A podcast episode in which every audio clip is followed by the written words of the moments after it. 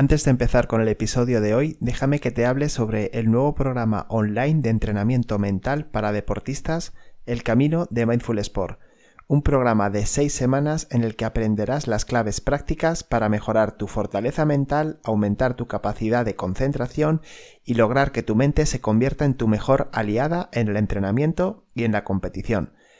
Podrás realizar la formación a tu ritmo, con los vídeos del curso, descubrirás numerosos ejercicios prácticos de entrenamiento mental y sobre todo aprenderás a desarrollar tu propio entrenamiento mental para el resto de tu carrera deportiva.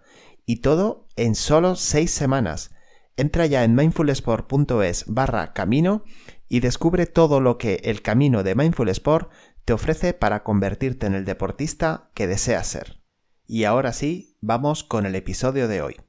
Ayer tuve la oportunidad de ver la nueva película de Will Smith, El método Williams, eh, a la que asistí pues con mi familia, con mi mujer y con mis dos hijos, uno de 10 años y la mayor que tiene 14.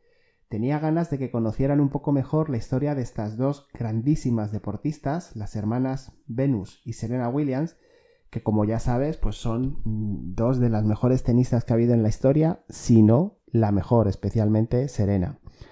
Antes de todo, debo decirte que no te has cambiado de programa y que esto no ha cambiado la dinámica. O sea que no va a haber ningún spoiler, que no voy a hacer ninguna crítica de cine ni nada parecido. Lo que he visto ha sido la oportunidad en esta película, en el método Williams, de sacar muy buenas conclusiones acerca de lo que supone la figura de los padres y de las madres en los deportistas profesionales, pero también en aquellos deportistas que no llegan a saltar a la fama ni a ganarse la vida con el deporte. Si te interesa escuchar estas reflexiones mías personales, pues ya sabes, no te pierdas el programa porque empezamos. Hola deportista, soy Miguel Ángel Rodríguez y este es el programa número 51 de Inteligencia Deportiva, el podcast en el que te hablo de cómo puedes mejorar tu rendimiento mental en el deporte. Aprende a entrenar tu mente para ser el mejor deportista que puedes llegar a ser. Si quieres saber más de psicología y coaching deportivo, este es tu programa. Y hoy un programa muy interesante, porque te presento algunas reflexiones que me he llevado de ver en la película El método Williams, acerca de lo que puede ser el proceso de llegar a ser profesional. Pero antes, pues ya lo sabes, si todavía no tienes la guía de inteligencia emocional para deportistas, solo tienes que entrar en mindfulsport.es y descargártela gratis. Y por cierto, que no se te olvide que próximamente va a haber un especial de preguntas y respuestas y que puedes dejar tu duda, tu pregunta, aquello que quieres que comente en el programa, mandándome un correo a hola@mindfulsport.es. Mándamelo y te daré respuesta pues dentro de dos o tres programas, está previsto.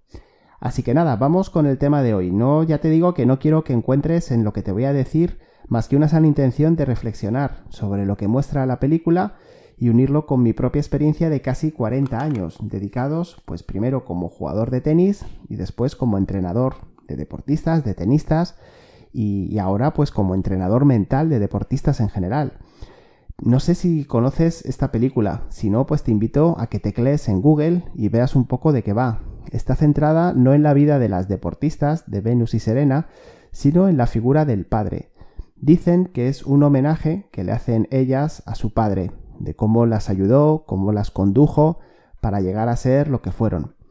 Eh, bueno, mm, yo sinceramente veo puntos que me gustaría destacar y por eso me ha llevado a cambiar mi planning de programas, lo que tenía previsto para grabar hoy, y pasarlo a, esto otro. Mm, me gustaría hacer una reflexión y, y, ver qué ideas puedo trasladar positivas y qué ideas puedo trasladar un poco menos positivas de lo que se desprende de la película.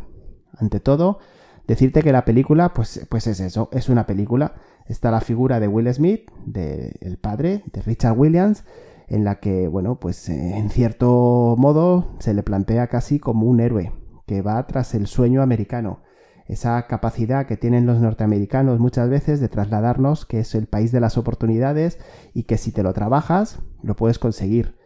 Mm, lo que ocurre es que estamos hablando de un tema delicado porque estamos hablando del el entrenamiento deportivo, el entrenamiento físico, el entrenamiento mental con niñas, en este caso niñas muy jóvenes. Lo plantean, la película empieza cuando ellas tienen más o menos 10 y 11 años aproximadamente, pero la realidad es que este proceso comenzó con ellas cuando tenían 3 y 4 añitos. O sea que tú imagínate en qué momento. Lo que más me ha animado a escribir estas reflexiones, pues ha sido pues una cosa, que sinceramente, después de casi 40 años mm, pasando por el deporte como llevo, pues me he encontrado con muchísimos, muchísimos, demasiados padres como Richard Williams, con esas mismas ideas, con esas mismas actitudes y sin embargo con muy poquitos deportistas con el talento y con la fuerza de ellas. Eh, entonces ahí está el peligro, porque efectivamente esta historia acaba bien y por eso la Warner Bros. pues decide hacer una película. Pero ¿y cuántas historias hay que no han acabado bien? ¿Cuántas historias hay de deportistas que se han quedado en el camino? Bueno, ante todo me gustaría destacar algunos mensajes bien intencionados que encuentro en la película y algunos mensajes muy interesantes e importantes que, que te pueden resultar positivos si los empiezas a aplicar en ti mismo.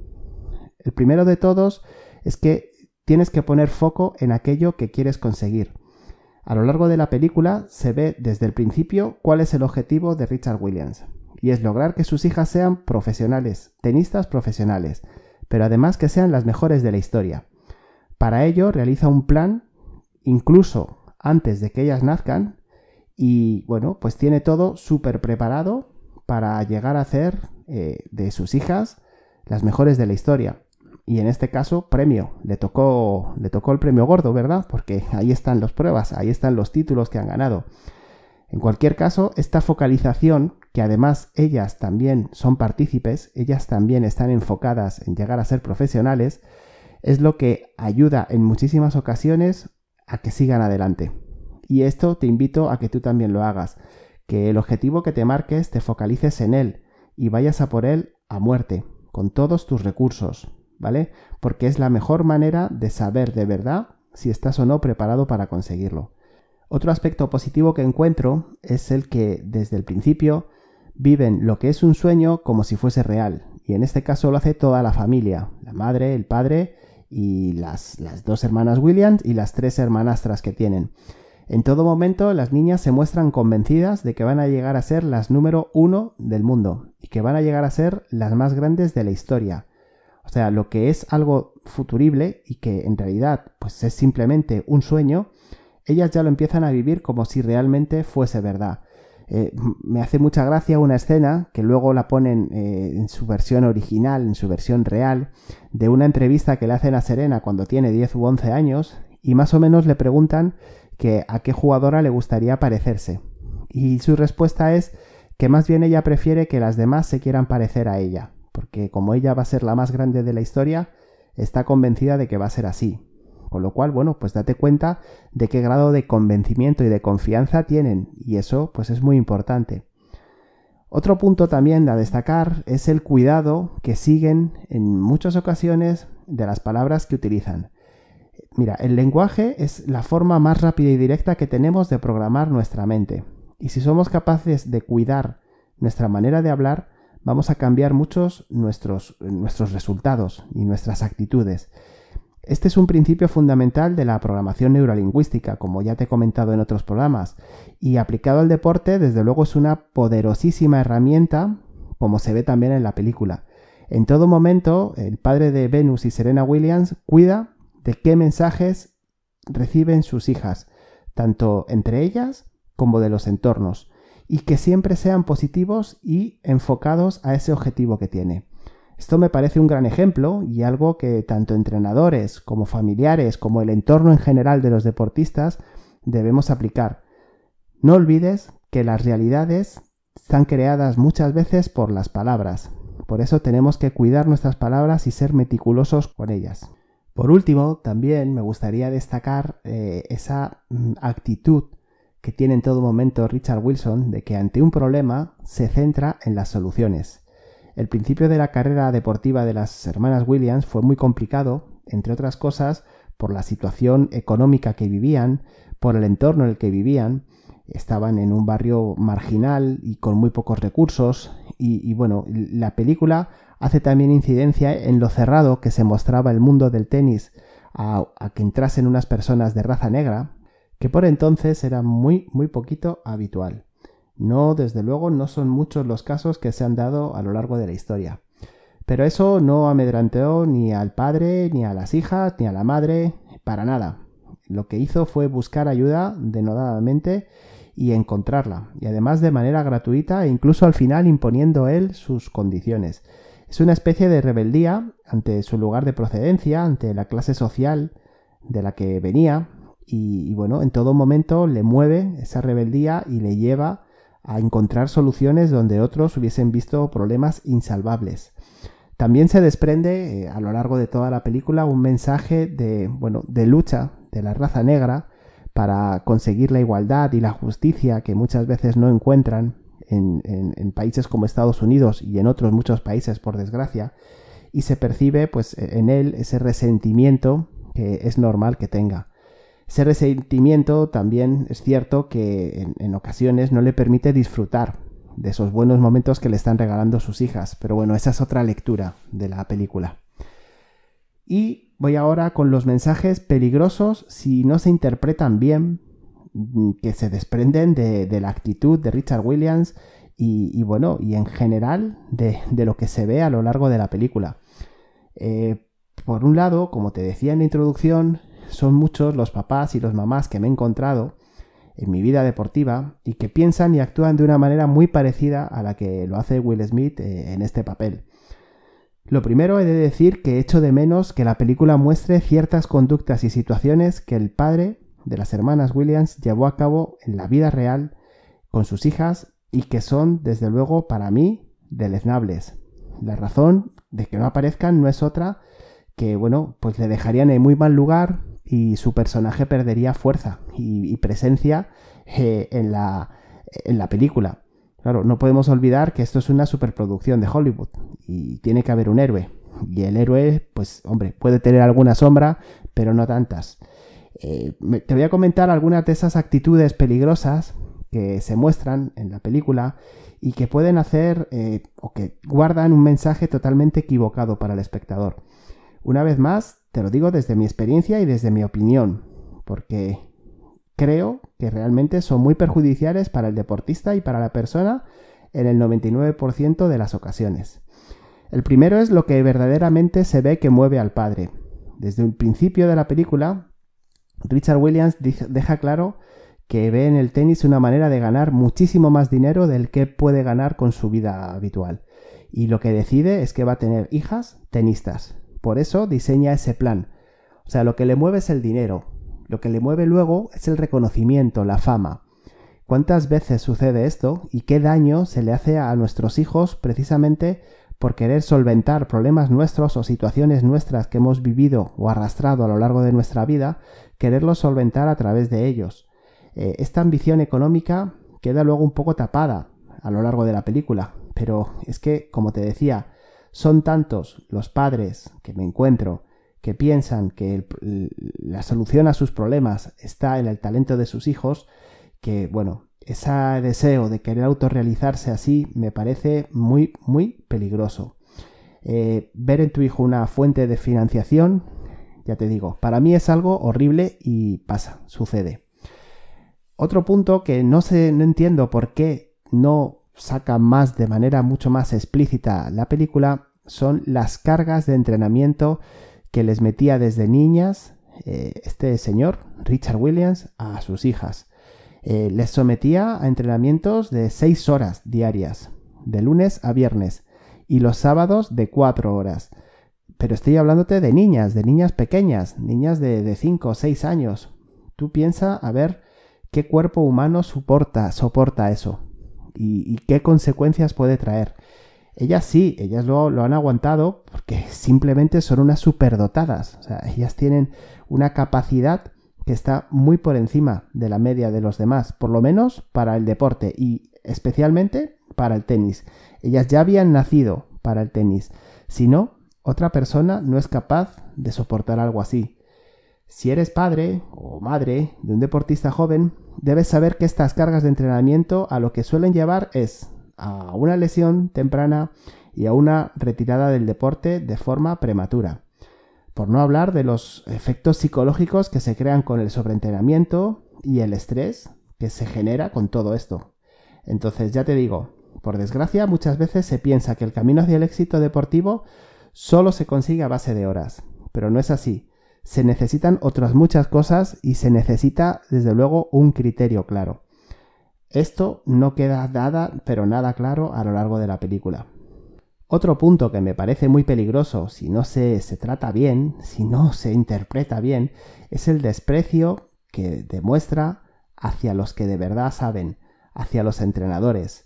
En muchas ocasiones, en muchos momentos de la película, por no decirte en todos, esta se sitúa en un plano por encima del profesional, por encima del entrenador, incluso de entrenadores eh, de grandes, grandísimos jugadores. Él se sitúa por encima de ellos y se permite decirles lo que tienen que hacer y cómo tienen que hacerlo. Pero a todos los niveles, a nivel eh, técnico, a nivel de organización de la carrera, a nivel físico, en todos los aspectos. Y esto es muy peligroso. Y yo siempre me he preguntado una cosa, cada vez que me encuentro esto, yo lo que me pregunto es si ese padre, eh, cuando lleva a su hijo al dentista, se sienta al lado del dentista y le dice cómo le tiene que hacer la limpieza de boca o cómo le tiene que hacer una endodoncia. O, por ejemplo, si cuando tiene un juicio, pues él va y se sienta al lado del abogado y le empieza a decir cómo tiene que defender a su cliente. Me sorprende mucho que sí que pase esto con el deporte. ¿Y cuál es la razón? ¿Por qué pasa esto? Pues para mí es porque se, produce un sesgo cognitivo de falsa creencia del dominio de la tarea, por el simple hecho de haber visto mucho de ese deporte o pensar que se ha visto mucho o por el simple hecho de que tu hijo o tu hija sea bueno en ese deporte. Es muy curioso como la mayoría de las veces los padres y madres de los deportistas buenos creen que ellos saben de ese deporte. Y sinceramente no. Quien sabe es tu hijo y quien sabe sobre todo son sus entrenadores. Eso sí, les tienes que reforzar y les tienes que apoyar. Esto ha, sucedido siempre y por desgracia quizás últimamente más. ¿Por qué? Porque hay más acceso a la información deportiva. Ahora mismo si yo quiero saber de cualquier deporte, me meto en Internet y puedo empezar a ver horas y horas y horas de información sobre ese deporte. Y bueno, pues eso me puede dar la falsa creencia de que sé. Entonces, esto es un mensaje muy peligroso que también se desprende de la película. Otro, que también quiero resaltarte, es que eh, muchos de los que salen en la película tienen un, Richard Wilson en casa. Es decir, tienen un padre y también la madre, que la madre está un poco más tapado su papel, pero también tiene su tela, eh, que les presiona y que les lleva hacia esa vida totalmente dirigida y enfocada a ser profesionales. A lo largo de la película ellas coinciden compitiendo y entrenando con otros muchos deportistas, con otras muchas tenistas que están en la misma situación y que están pasando por lo que ellas pasan. Y a ellas nunca les van a hacer una película, porque ellas no han llegado a ser famosas y han tenido la misma infancia o la misma juventud dura, exigente, que tuvieron ellas. Luego también respecto a este tema, eh, resaltar que, bueno, pues hay, una escena, y esto sí que es un spoiler, eh, pequeño, pero spoiler, en el que el, que es el, principal entrenador de las chicas, Rick Machi, eh, le dice a Will Smith en su academia, en Florida, pues que hay unas pistas en las que entrenan lo que creo que denomina como la escoria. O sea, da por hecho que sabe que esos chicos, esas chicas, no van a llegar a nada. Pero ¿por qué están en su academia? Porque están pagando. Están pagando la cuota y están subvencionando las carreras de otros deportistas profesionales. Y esto es muy habitual también en el deporte. Esto pasa muchísimo en todos los deportes. Las famosas canteras de muchos clubes profesionales que tienen uno o dos equipos por categoría mm, en los que están los mejores, están los chicos que ellos creen que pueden llegar a ser profesionales, pero luego hay equipos detrás, un montón de equipos que son los que están pagando las cuotas y a los cuales se les está vendiendo estar en esos grandes clubes, sean cuales sean, me da igual en el caso de España que sea el Real Madrid, que sea el Atlético de Madrid, que sea el Barcelona, que sea, esto sucede, y es un problema y es un peligro. Porque yo lo que me pregunto es dónde termina el deporte y empieza el negocio. El negocio para estas empresas, para estas escuelas que están vendiendo ilusión a unos niños y están, mm, bueno, pues en cierto modo engañando a unos padres ofreciéndoles algo que saben que no va a llegar. Ojo, no me entiendas mal. No quiero decir con esto que tan solo tengan que esforzarse a nivel de horas y a nivel de inversión de todo tipo. Los deportistas que destacan mucho, ¿no? El deporte, por suerte, está plagado de casos en los que eh, chavales que no han despuntado en las eh, categorías bases llegan a la época juvenil y pegan ahí el petardazo y se convierten en grandes profesionales. Eso pasa. Yo lo que no veo bien es engañar a la familia. Engañar a la familia y engañar al deportista y decirle que sí, que sí, que tiene todas las cualidades para convertirse en un número uno cuando se sabe que no es así. Bueno, esa es mi reflexión. No quiero molestar a nadie, pero esa es mi reflexión y también por desgracia lo he visto mucho en el tenis. Lo último que me gustaría destacar es que salen nombres ilustres que también merecerían una película. Quizás el que más mm, destaca es el de Jennifer Capriati, que sabes que es una jugadora norteamericana que saltó al circuito profesional con 13 años, que llegó muy jovencita a ser eh, de las mejores del mundo y que con 17, 18, 19 años pues tuvo una crisis enorme personal y acabó metida en el mundo de las drogas. Ella misma declara de aquella época que se sintió tan presionada que lo único que pensaba era en matarse. Por suerte pudo rehabilitarse, supo salir también mentalmente de ahí y volvió a las canchas y llegó a ser la número uno del mundo, lo cual tiene muchísimo mérito. Pero bueno, volvemos un poco a lo mismo. ¿Cuántas personas no llegan a ser nunca profesionales, como lo fue Jennifer Capriati, y están sufriendo esa misma presión? Están sufriendo exactamente todo lo malo por lo que pasó ella. Bueno, son personas que, pues eso, acaban muy deterioradas a nivel personal, nunca mejor dicho, y, que luego cuando te las encuentras en el camino con más edad, sufren, sufren. Esto es un poco lo que me gustaría destacar de esta película. Eh, mira, lo primero, decirte de verdad que si puedes la veas. Para mí es una película muy entretenida, quizás un poquito larga en metraje, pensando que está mm, dirigida a un público infantil, son casi dos horas y media, pero desde luego, si a tus hijos les gusta el deporte, sea el que sea, te animo a que los lleves. Mis hijos, ninguno de los dos juega, juega al tenis. Uno hace fútbol y la otra hace voleibol. Pero a los dos les encantó, porque bueno, es la historia de unas deportistas jóvenes y lo ven. Y, también les invita a soñar, ¿vale? Ya el trabajo de los padres es eh, hacerles, o mejor dicho, escuchar cómo reflexionan, qué conclusiones sacan y aprender de ello, ¿vale? Y nada, de verdad me encantaría saber qué opinas tú de esta película si la has visto. ¿Qué opinión te deja? No encuentres en mis palabras nada más que una sana reflexión que te dejo uniendo lo que vi ayer en el cine con mi experiencia, ¿vale? Porque ya te digo, mi única intención es esa, la de invitarte a que tú también reflexiones y que me compartas a través de los canales o a través del correo que te he dado al principio, en mi página web, en mis redes sociales, que reflexiones sobre esto, ¿vale? Y hasta aquí el programa de hoy. Espero que te haya ayudado a seguir mejorando en el deporte, a verlo desde otra manera y que te haya ayudado en este caso a ir al cine también. Estaría genial. Si te ha gustado, te invito a que te suscribas al podcast para no perderte ningún episodio y ya sabes que me ayudas mucho con tus valoraciones de 5 estrellas en iTunes y tus me gusta y comentarios en iVoox. Y bueno, todo tu potencial lo llevas dentro, solo tienes que aprender a sacarlo.